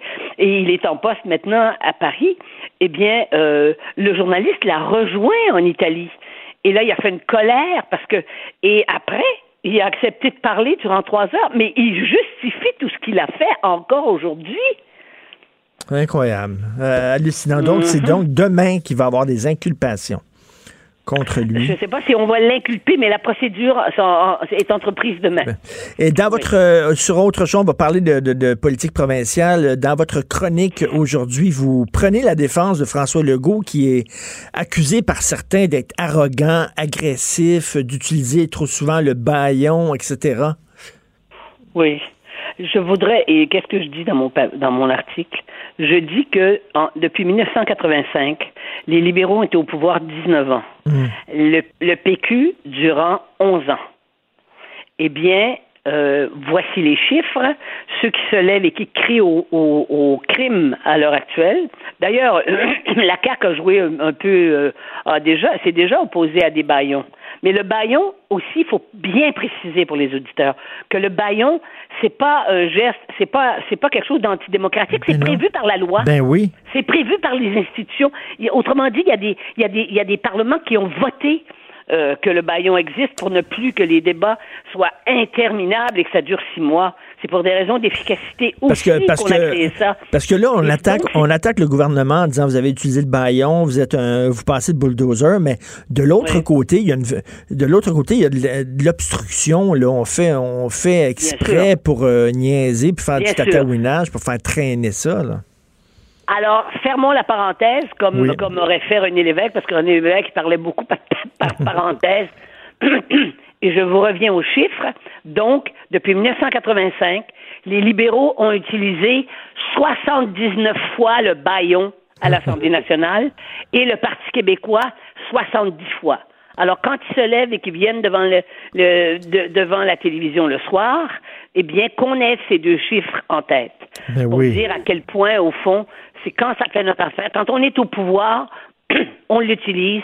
Et quand on n'est pas au pouvoir, on dit que c'est un instrument antidémocratique. Alors là, quand on, quand, quand on, quand on, les gens disent, mon Dieu, que les, politiciens sont hypocrites, eh bien, dans ce cas-là, on est obligé de, dire que, que, l'épithète s'applique. Voilà. Et, vous savez, bon, il y a des gens qui ont laissé des messages sur la page Facebook du premier ministre euh, racistes, etc. Et là, il y a, des gens qui disent, ben voici le genre de monde qu'attire la CAQ. Oui, oui. Ça, Alors, vous voyez, tout ce qu'on veut faire. Alors, ça, ce sont, les- ce sont, et ça, en partie, c'est des gens qui se réclament de la gauche et de l'extrême gauche, là, qui utilisent ça. Et- mais même des gens qui sont des opposants, euh, des opposants à François Legault, ce qu'ils font, c'est qu'ils veulent, ils tentent, ils tentent, je dis bien, c'est une manœuvre pour créer un amalgame, c'est-à-dire pour qu'on compare. Des- vous savez, quand on dit que toute comparaison est boiteuse, là, elle n'est pas boiteuse. Je veux dire, le, le- je veux dire, si- il n'y a plus de jambes, puis il n'y a plus de bras pour qualifier celui qui fait ça. Hein? eh bien, euh, on essaie euh, de viser M. Legault et en visant M. Legault sur ces questions-là, en disant, ben voilà, c'est ceux-là qui appuient Legault. Mais c'est qui ceux-là? Ceux-là, c'est la majorité francophone du Québec qui, à hauteur de 70% l'appuie. Et je vais vous dire, je- tout à l'heure, il y a quelqu'un qui avait lu mon papier ici, là, autour dans, dans les meubles, des gens, des gens de- du monde de l'éducation. Et cette personne-là, qui est une personne intelligente, elle me dit oui, mais l'adhésion à Legault, c'est comme l'adhésion à Trump. Ben voyons. Et là, je- ça me ça me scie les jambes.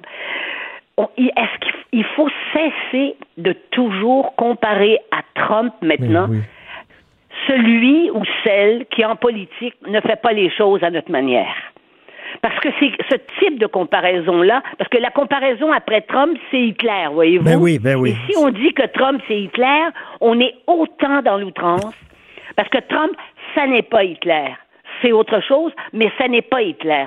Et, ah, mais on vit dans un monde où les gens usent des mots sans sens, simplement pour décapiter les gens.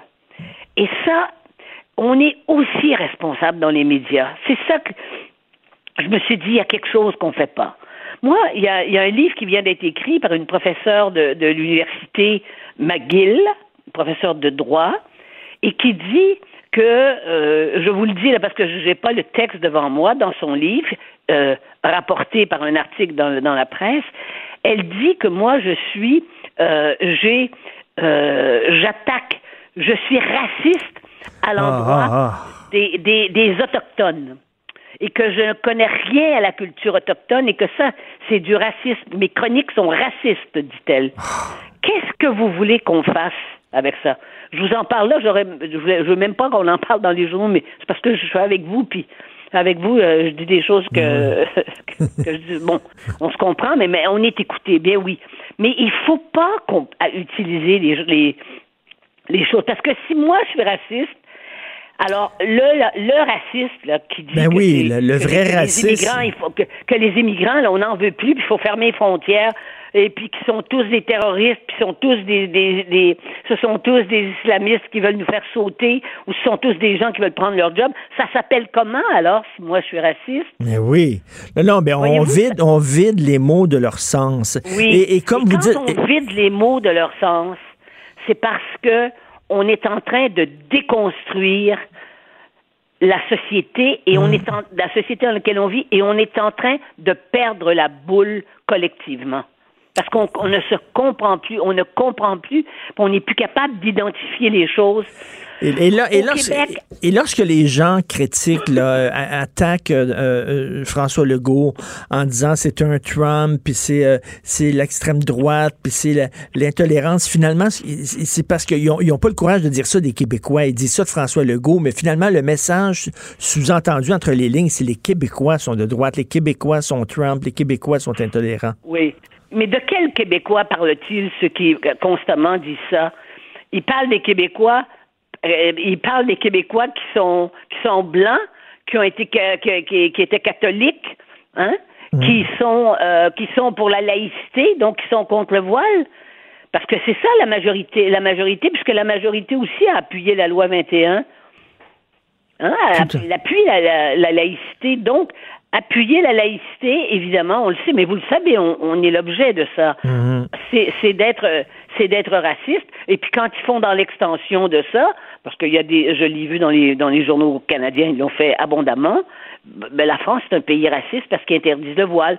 Mais euh, mais mais euh, alors à ce moment-là, la Hollande aussi, puis la Belgique aussi, parce que puis- parce que c'est interdit. Voyez-vous? Donc Et, on, on, on- on ne peut pas opposer un juif et un nazi. Hein? On ne peut pas dire qu'il y a deux points de vue. Non, non, c'est ça. Jean-Luc Godard disait euh, euh, l'équilibre, l'équilibre dans les médias, c'est pas 20 minutes aux Juifs, 20 minutes aux nazis. Voilà, exactement. Hein, c'est pas. Euh, il donne euh, chacun son point de vue, Ben oui.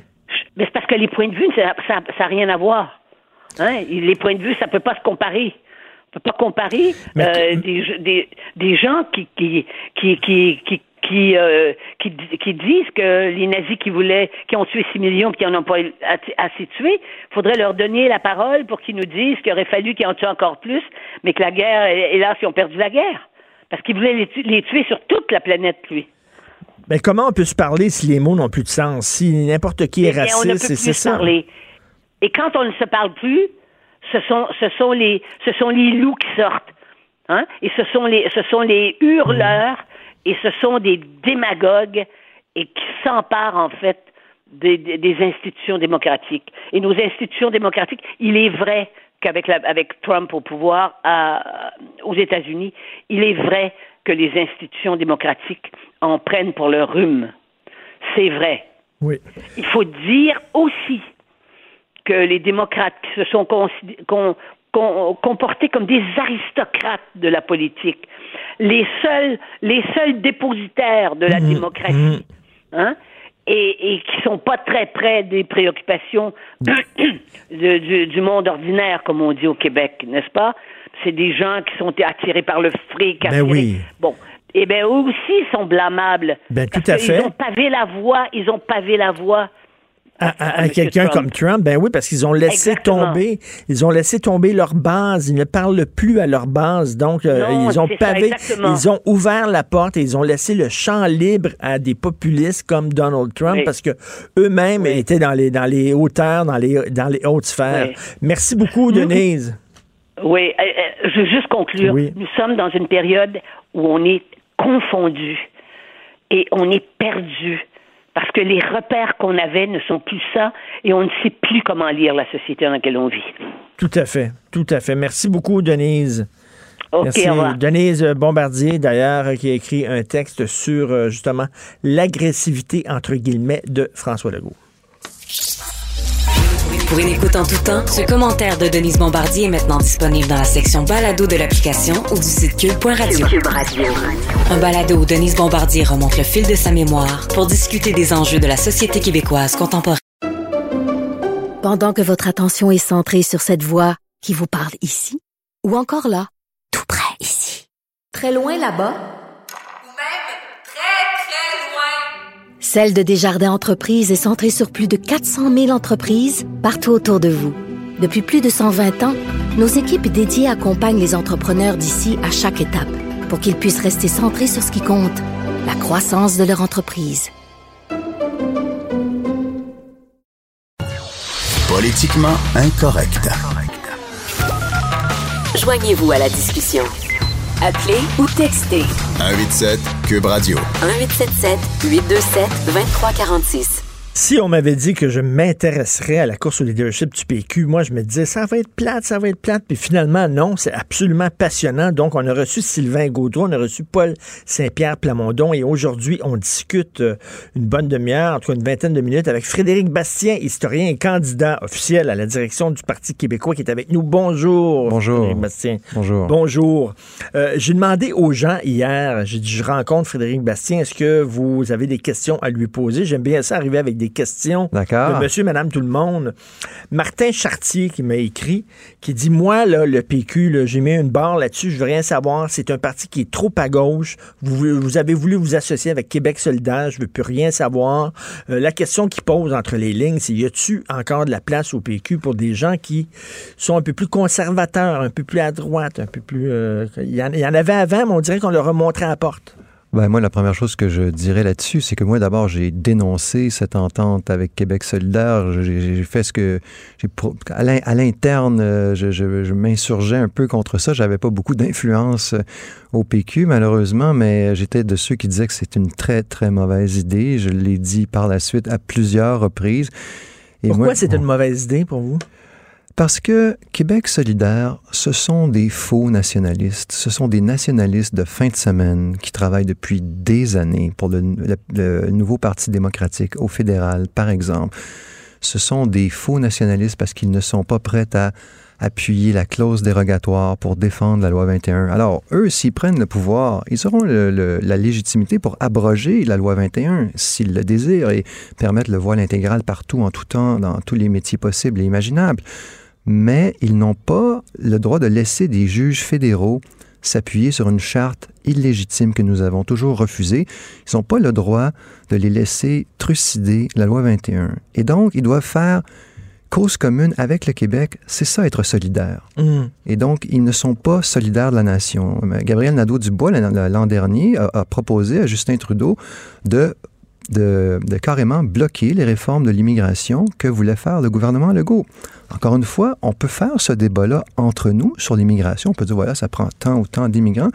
Mais ce qu'on ne peut pas faire, c'est d'aller à Ottawa et dire à Ottawa, court-circuiter le Québec, bloquer le Québec. Quand on est un élu de l'Assemblée nationale, on a un devoir de solidarité sain et sacré. Parce que lorsqu'on va arriver, justement... On défend, on défend la liberté du Québec. faire- va arriver le, le débat, le fameux débat sur la loi 21, parce qu'à un moment donné, ça va se ramasser devant la Cour suprême. Ouais.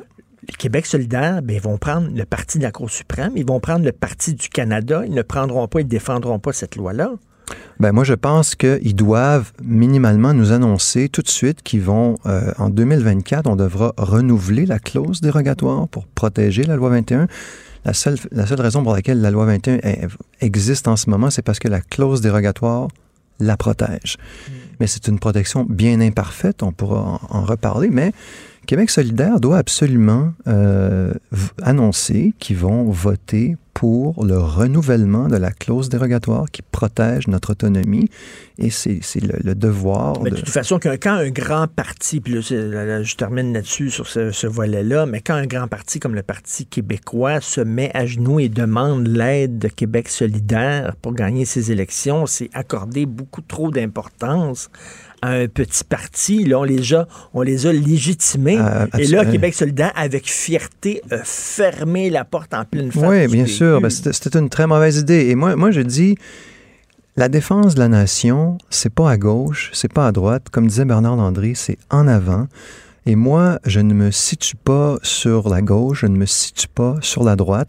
Le PQ a parfois emprunté des solutions qui venaient de la gauche, parfois emprunté des solutions qui venaient de la droite. Alors, il faut rester l'esprit ouvert. Mais il faut que ça soit une Il coalition. faut que ça soit une Il coalition. faut que ça et- redevienne une coalition. voilà, exactement. Et, et ça doit surtout défendre le Québec. C'est ça le premier rôle du Parti québécois. Vous avez souvent répété, nous n'avons pas signé euh, la Constitution de 82. Là, il y a Patrick Doucet, un auditeur. Est-ce que Frédéric Bastien croit que le Québec peut invoquer le fait d'être non signataire de la Constitution de 82 pour se soustraire de certains articles contraignants pour le Québec? Est-ce qu'on peut plaider ça? Non, malheureusement, on peut, euh, on peut dire que, la, comme je le fais, que la, la- la Constitution de 82 est illégitime. Il faut le dire, il faut le répéter.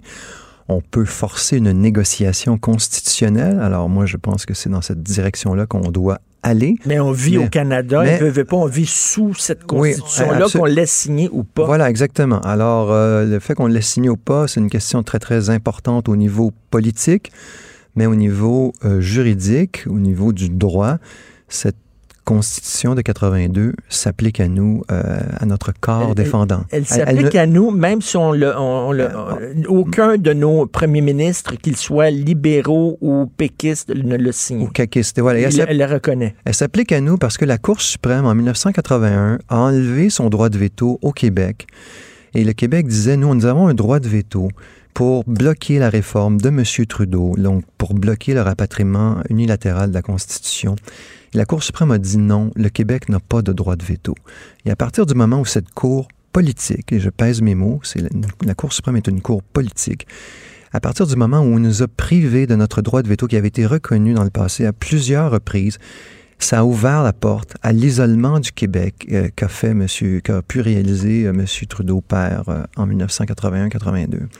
Et de tout le reste, c'est la conséquence fatale du rapatriement de la Constitution, la contestation de la loi 101, l'arrêt Jordan qui a permis de euh, libérer des présumés meurtriers sans procès, les attaques en ce moment contre la loi 21, le fonds, de pro- le programme de contestation judiciaire, tout ça, ça découle directement de Du rapatriement. du rapatriement de la Constitution. Quand les gens disent que la Constitution, ça n'a pas d'importance dans nos vies, ce sont les, les fédéraux qui disent ça. Ils veulent nous faire croire que ça c'est pas important, ces questions-là, parce que eux, ils aiment ça contester nos lois avec les juges fédéraux.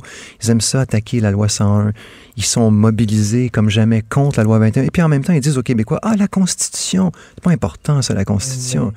Parce qu'il y a des gens qui T'sais- disent ça, voyons donc, le parler de Constitution, c'est comme euh, discuter sur le sexe des hommes. Ah oui, Jean Chrétien aurait- disait Ah, le chômage, la Gaspésie, la, la Constitution, ça lui dérange pas. ben oui, c'est ça. Évidemment, il était très content, lui, qu'on l'ait rapatrié contre le Québec. Puis après ça, il dit Ah, ben là, maintenant, c'est plus important. Sais, à cette heure qu'on l'a fait contre le Québec, maintenant que les mécanismes sont en place pour bloquer le Québec, faut surtout pas parler de ça. Et Justin Trudeau, c'est la même chose. Hein, Justin Trudeau, quand M. Couillard, en 2017, a dit voilà, le, le Québec est en, vit un exil intérieur, M. Trudeau immédiatement a dit on rouvre pas la Constitution. Et, et je pense que tout le monde qui sont au fait de toutes ces discussions-là sont tout à fait d'accord avec votre lecture des choses. Euh, je pense qu'il y a- il y a vraiment... Les gens sont d'accord, mais vous savez que pour gagner, un, une course à la chefferie et deux, euh, une élection, euh, faut pas seulement avoir raison, faut aussi avoir des votes, faut aller toucher des gens. Et là, Michel David, aujourd'hui, dans Le Devoir, d'ailleurs, qui vous appelle le pitbull, c'est drôle. Ouais. Euh, Michel David qui dit... euh, Je lâche jamais. Là, là, là, oui, qui lâche, Lâche jamais. pas Puis il lâche pas, il lâche pas, il lâche pas. Je, je tiens le nanos dans, le micro, là, puis je le lâche pas. C'est bon, c'est ça qu'on veut. Mais euh, il dit, euh, il y avait beaucoup de têtes grises lorsque vous avez lancé votre campagne, puis euh, les jeunes sont pas là, puis pour avoir le, le- le- le- pour avoir le vote des jeunes, vous devez parler d'environnement. Vous pouvez pas seulement parler de chicane constitutionnelle, puis de chicane entre le Québec et Ottawa, puis tout ça. Est-ce que vous êtes d'accord avec son diagnostic? Que là, il va falloir que vous vous déguisiez en militant vert pour avoir le vote des jeunes. Ben, la première chose que je veux dire, c'est que j'aurai des choses à dire sur l'environnement, mais là, une chose à la fois. Mais euh, pour moi, euh, la priorité du Parti québécois, c'est le Parti de la nation. C'est pas le Parti vert. L'environnement, ça peut être la priorité numéro 2, mais ça peut pas être la priorité numéro 1. Mais lui, euh, Michel Mm. David dit c'est aussi important aux, aux- aux- aux jeunes puis aux Québécois que la langue, la protection de la langue, par alors, exemple. euh, Je suis pas sûr de ça, Moi, moi, de toute façon, j'espère avoir des appuis dans toutes les couches de la société. Comme je l'ai dit dans mon discours euh, que j'ai prononcé euh, dimanche euh, lors de l'annonce de ma lancement officiel de ma, ma campagne à la chefferie. Moi, j'en ai assez qu'on fasse du clientélisme. Mm. Ah, il faut parler aux jeunes, on va leur promettre telle chose. Après ça, il faut parler aux vieux, on va leur promettre telle chose. Pour moi, le Québec, c'est pas un rassemblement de jeunes, de vieux. C'est pas un millimélo de personnes avec différentes orientations sexuelles. Pour moi, le Québec, c'est plus grand que la somme de ses partis. On est solidaires les uns des autres, on est liés les uns aux autres parce qu'on est une communauté de destin et d'histoire, parce qu'on est une nation. Et on doit s'adresser à la nation québécoise. On doit arrêter d'être dans le clientélisme. Là, il y en a qui disent, ah oui, il faut aller vers, il faut convaincre les néo-québécois. On, on veut ajouter encore une couche de clientélisme en divisant les gens entre les nouveaux et les anciens québécois. Ça, c'est ce que font les libéraux de Justin Trudeau. Ah, ils voudraient que nous, au PQ, on fasse cela aussi. Parce que c'était pas comme ça avant. Dans les années 70, le PQ commençait pas à parler pour tel segment, puis tel segment, puis tel segment. Il On parlait pour parlait la nation Voilà. Alors, on peut, on peut être contre nos idées, mais nos idées, évidemment, c'est très légitime pour nos adversaires d'être contre nos idées, mais nos idées, elles s'adressent à l'ensemble des Québécois. La bataille pour la loi 21 en ce moment que je mène, parce que je pense que c'est bon pour le Québec dans son entier. Après ça, vous me dites, bon, les jeunes, à la limite, je vous dirais, tu sais, ça les intéressera pas ou pas. Je, je- je serai heureux si ça les interpelle. Je serai malheureux si ça ne les interpelle pas. Mais moi, je vais pas changer mon discours parce que tel groupe, ou on me dit que tel groupe, ça, ça pogne moins avec tel groupe. Moi, je suis convaincu que la laïcité, c'est nécessaire pour le Québec. Il faut surtout défendre notre autonomie devant les juges fédéraux, devant Ottawa, devant le Canada anglais. Alors qu'on me dise que peu importe ce qu'on me dira, moi, ça me fera pas changer d'idée. Claude Hamelin qui euh, écrit euh, Seriez-vous prêt à écrire ou à le dire un vote pour le PQ, euh, advenant une victoire majoritaire du PQ aux élections, le gouvernement élu fera une déclaration solennelle à l'Assemblée générale pour annoncer que ce gouvernement met en branle l'indépendance du Québec et débutera des négociations nécessaires au Canada. Finalement, est-ce que vous seriez prêt à faire une élection référendaire? Absolument pas. Je veux dire, on a fait deux référendums dans le passé. On a fixé les règles du jeu déjà, on les a acceptées. Alors, euh, l'exercice référendaire, c'est celui par lequel on accède à l'indépendance, de la même façon que le Brexit s'est réalisé suite à un référendum, un référendum majoritaire des... des- Mais, des- mais- mais c'est l'article numéro un. Moi, ce que, j'aime maintenant de, de- de- de votre discours, c'est que je le dis souvent, puis je l'ai dit à Paul Saint-Pierre Plamondon, je dis euh, pendant longtemps, le PQ, c'était la maison du spaghetti où il, il vendait pas de spaghetti. Puis ça s'appelait la maison du spaghetti, tu sais. Puis euh, il parlait plus d'indépendance. À un moment donné, tu avais tout du steak, tu avais t'avais pas de spaghetti. Là, vous ramenez le spaghetti à la maison du spaghetti. Mais c'est votre article 1. Pourquoi pas dire un vote pour le PQ, si vous votez pour un gouvernement majoritaire, on va voir ça parce que vous appuyez notre projet d'indépendance, on le déclenche. Oui, mais euh, moi, je pense qu'une élection référendaire, euh, c'est pas la façon dont on doit réaliser l'indépendance. Ça, c'est le premier point. Le deuxième point, c'est que la question cruciale, c'est le référendum. On peut parler de souveraineté, mais si on dit euh, on doit être concret, ce qui intéresse les gens, c'est est-ce qu'il y aura ou pas un référendum? Alors moi, ma position, elle est très claire. Premier mandat, on force des négociations constitutionnelles et on a le pouvoir de faire ça. Deuxième mandat, référendum. C'est quoi négociation Bing bang. constitutionnelle? Concrètement, là. Concrètement, on a besoin d'une majorité à l'Assemblée nationale qui vote une motion qui dit le Québec réclame une négociation constitutionnelle pour moi, ma priorité, c'est la défense de la loi 21. Donc, on, va évidemment expliciter ce sur quoi on veut que la négociation porte. Tout ça va se préparer. Et le geste ultime, ça va être de voter une motion en ce sens, après un débat qui aura lieu, etc. Et là, il y a une obligation de nos partenaires du reste du Canada, des neuf autres provinces et du Parlement, euh, du gouvernement fédéral, de venir à la table de négociation pour négocier ce que nous aurons nous-mêmes voté. Et ça, c'est au-dessus de M. Trudeau, c'est au-dessus de tous les premiers ministres des autres provinces. Il y a une obligation d'avoir cette négociation. Alors moi, ce que je dis, c'est que dans le premier mandat, c'est ça la priorité. On va forcer cette négociation, on va tenter de faire des gains, on va faire des gains, on va reprendre l'initiative. Est-ce que ça prend un consensus euh, à l'Assemblée nationale? Une majorité. faire Ça prend une, Une majori- majorité. On a besoin d'une simple majorité. Mettons, vous êtes, je sais pas, euh, minoritaire. Pensez-vous que la CAQ va vous suivre là-dedans? Ben là, on est dans une question hypothétique. Hypothétique. là. alors, on verra. OK, si- mais autre question hypothétique. OK, on fait de la, de la politique je, me, je fiction. me méfie des questions hypothétiques. hein. C'est une question que, que lance un peu. euh, C'est comme Michel dans le couple, hein, il y a des conjoints qui se lancent des questions hypothétiques. Il faut faire- bien attention avant de répondre à ces questions hypothétiques-là. La chicane pogne, des Ouais, fois. exactement, là, voilà. c'est- Alors, euh, méfions-nous des questions hypothétiques, hein, dans le couple et dans la politique. Mais mettons, mettons que le gouvernement canadien, suite à une négociation comme ça, constitutionnelle, accorde effectivement des droits au Québec. euh, Ben, c'est excellent, c'est une victoire. ben, ça montre que ça fonctionne. Ça Ben, montre que la moi, mon- fédération fonctionne. Vous venez On- on vous a- tirer dans le pied. Mais M. Martineau, on a obtenu un amendement constitutionnel au Parti québécois à l'époque de M. Bouchard sur les commissions scolaires euh, anglophones, francophones, qui étaient jadis des commissions scolaires, mais là, qui n'existent plus, mais qui étaient jadis des commissions scolaires euh, religieuses. On a fait des gains de pouvoir avec M. Lévesque, on a gagné des pouvoirs en immigration. Est-ce que nous avons renié pour autant notre foi indépendantiste? Mon modèle, moi, c'est celui des patriotes irlandais. Par exemple, au début du 19e siècle, euh, il y a eu un alignement des astres pour que peut-être les catholiques gagnent le droit de vote. Alors, qu'est-ce que ce- qu'est-ce qu'ont fait les patriotes irlandais? Ils se sont pas dit Ah non, non, nous, on veut pas l'égalité au sein du Royaume-Uni, on veut l'indépendance de l'Irlande. Mais non, ils se sont dit On va se mobiliser, il y a un gain réel qui est possible. Comme de fait, ils ont obtenu le droit de vote pour les catholiques et ensuite, ils ont voté pour le bloc irlandais à Westminster. Alors, ils ont pris chaque gain et ils s'en sont servis comme d'un levier pour faire d'autres gains, jusqu'à ce que l'Irlande devienne une république indépendante.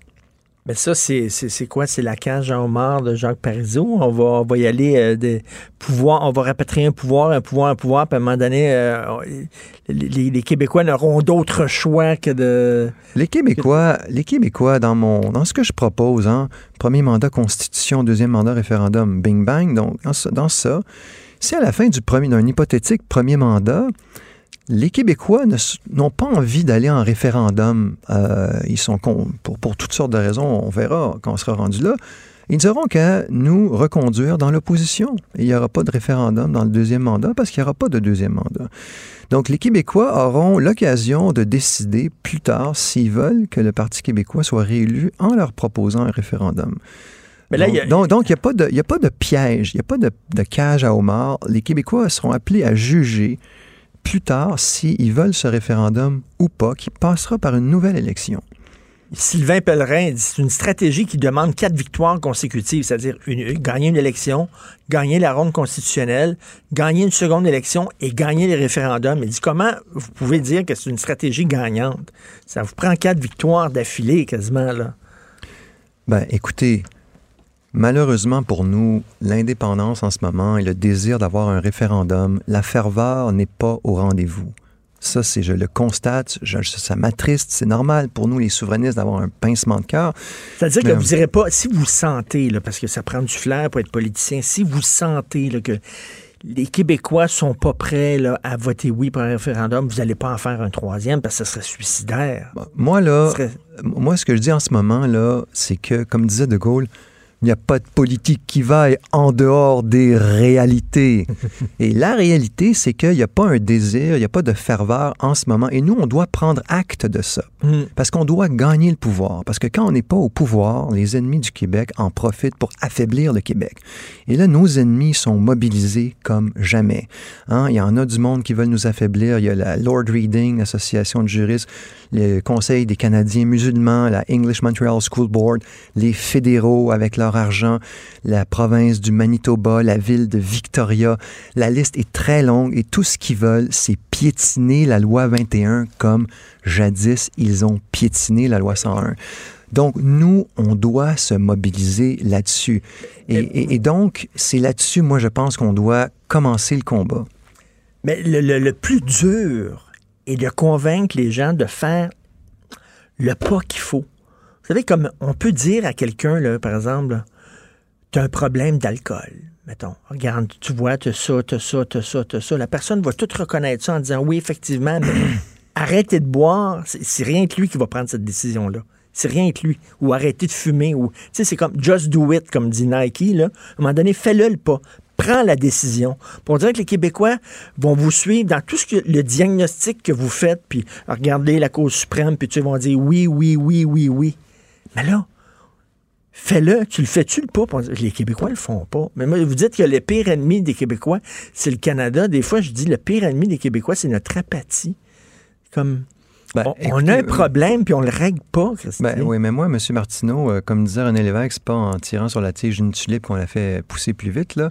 Alors, mo- moi, ce que je vous dis, c'est que ce que je pense, c'est que le PQ doit euh, absolument prendre le pouvoir à la prochaine élection. Et il y a une certaine euh, apathie référendaire que vous décrivez, une apathie pour la souveraineté. Il y a encore des appuis. On n'est pas à zéro, on est peut-être au tiers à peu près de la population. Mais même dans ce tiers-là, il y a beaucoup de gens qui ne souhaitent pas un référendum rapide. Donc, il y a même des souverainistes qui ne souhaitent, qui sont pas des référendistes, hein, si je puis m'exprimer ainsi. Et donc, on doit, on doit prendre acte de ça. Il n'y a pas d'autre choix. Sinon, on a un ticket, un aller simple vers l'opposition à nouveau. Et on pourrait encore perdre, on peut descendre plus bas. On peut se faire laver complètement à la prochaine élection. là. Donc, euh, où on peut remonter un peu, mais ce dont je suis sûr, c'est que en promettant un référendum dans un premier mandat, on va pas gagner l'élection. Ça, c'est certain. Préférez-vous gagner, préférez-vous perdre debout ou gagner à genoux? C'est-à-dire que parler beaucoup d'indépendance, puis si les gens votent pas pour vous, au moins vous, aurez été debout, plutôt que euh, de mettre de l'eau dans votre vin tellement Mais- que ça goûte le Kool-Aid. là. Mais, Monsieur Martineau, moi, là, ce que je propose, on n'est pas un mouvement politique, on est un parti politique. Et un parti politique, c'est fait pour gagner des élections. Si vous êtes au Parti québécois que vous voulez pas gagner les élections, ben, il y a un problème. Alors, pour moi, ça, c'est très, très clair. Et moi, ce que je propose, c'est pas rien. Forcer une négociation constitutionnelle, faire la bataille avec la loi 21. Et moi, j'ai montré mon leadership dans ce dossier-là. Moi, je pense qu'on doit contester le régime fédéral. Et on a des moyens de faire bouger les choses. J'ai la conviction qu'on n'est pas prisonnier du statu quo, maudit par le destin, damné par l'histoire. Ce que, ce que- ce que vous dites, c'est que vous étiez prêt à voter pour la CAQ qui est arrivée avec la loi 21 puis tout ça, OK? La CAQ ira pas plus loin. Si vous voulez aller plus loin et... Il faut voter pour le PQ. Faire le, le- le step, là, faire le, le- pas plus loin. Ce que je veux dire, c'est que le PQ, là, on, on- on entre dans une, euh, on est dans une période où il faut défendre la loi 21, il faut reprendre l'initiative. La Constitution est utilisée contre nous pour attaquer la loi 21. Moi, je pense que euh, si je devenais chef du PQ, je suis convaincu que le PQ serait la, la meilleure formation politique pour le défi formidable, le, le- le danger qui nous guette. Donc, il est temps de sortir nos griffes. Le- Voilà. la, la CAQ, c'est un...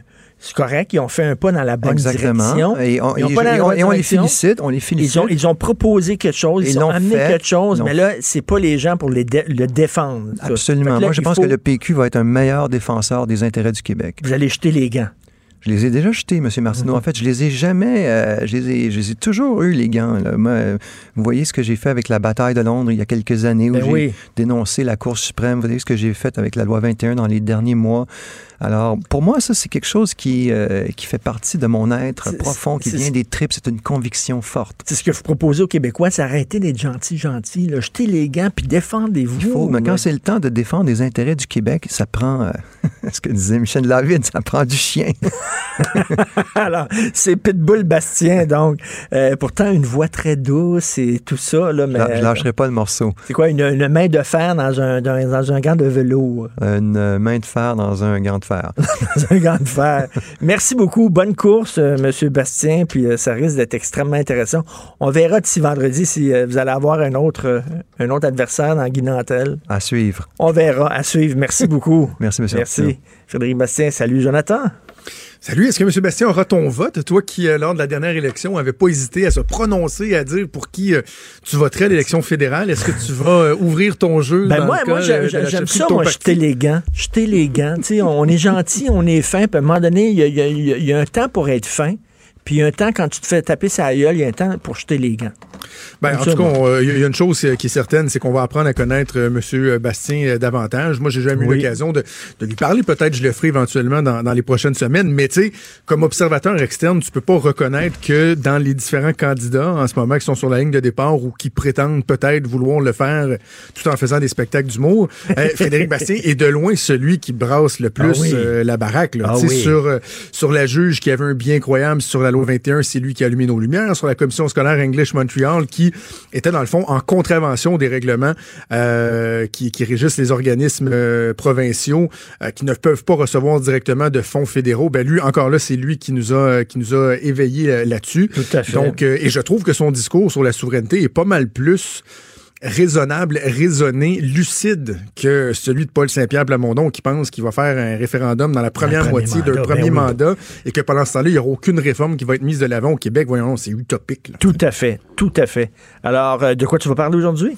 Euh, ça brasse, hein, le gouvernement, euh, le baillon, bon, ça, ça passait plutôt bien, mais là, on a appris que il y avait comme un petit amendement là, qui a été Ben présenté oui. en plein milieu de la nuit, vendredi et samedi, qui vient contraindre les municipalités à céder pour zéro des, euh, des établissements au nouveau euh, conseil scolaire, ce qui est assez particulier. On comprend que le milieu municipal n'avait même pas été consulté.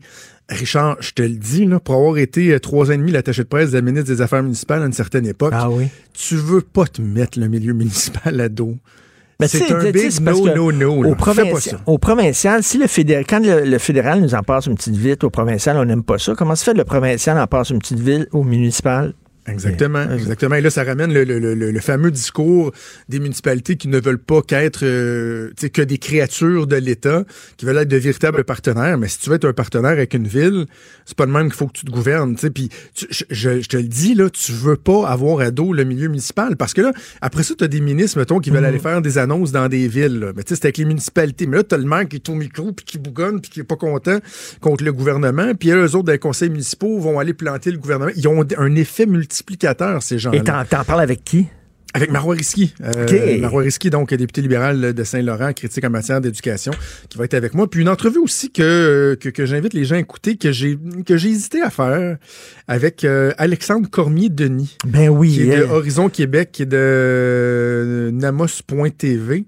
Euh, parce que bon, des fois, tu dis, est-ce que je veux donner une tribune à Ben, ces c'est ça. gens-là? Mais en même temps, j'aime pas ça, moi, qu'il y a des gens qui viennent scraper le discours que du monde plus nuancé essaie d'avoir avec des positions, euh, justement, qui manquent de nuances. Et, euh, puis tu- regarde, on va, on va discuter de, de façon euh, polie et respectueuse, là.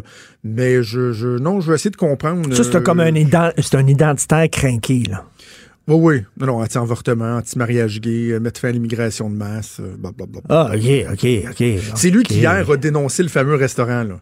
OK. Puis alors que dans l'histoire des bouteilles de vin au restaurant, puis des, des, euh, des, euh, des islamistes fondamentalistes, tout le monde s'entendait que le but, c'était pas de qu'ils se fassent pitcher des roches dans la fenêtre non plus, Mais puis de, de parler de ça, puis des dérapages, puis de les dénoncer.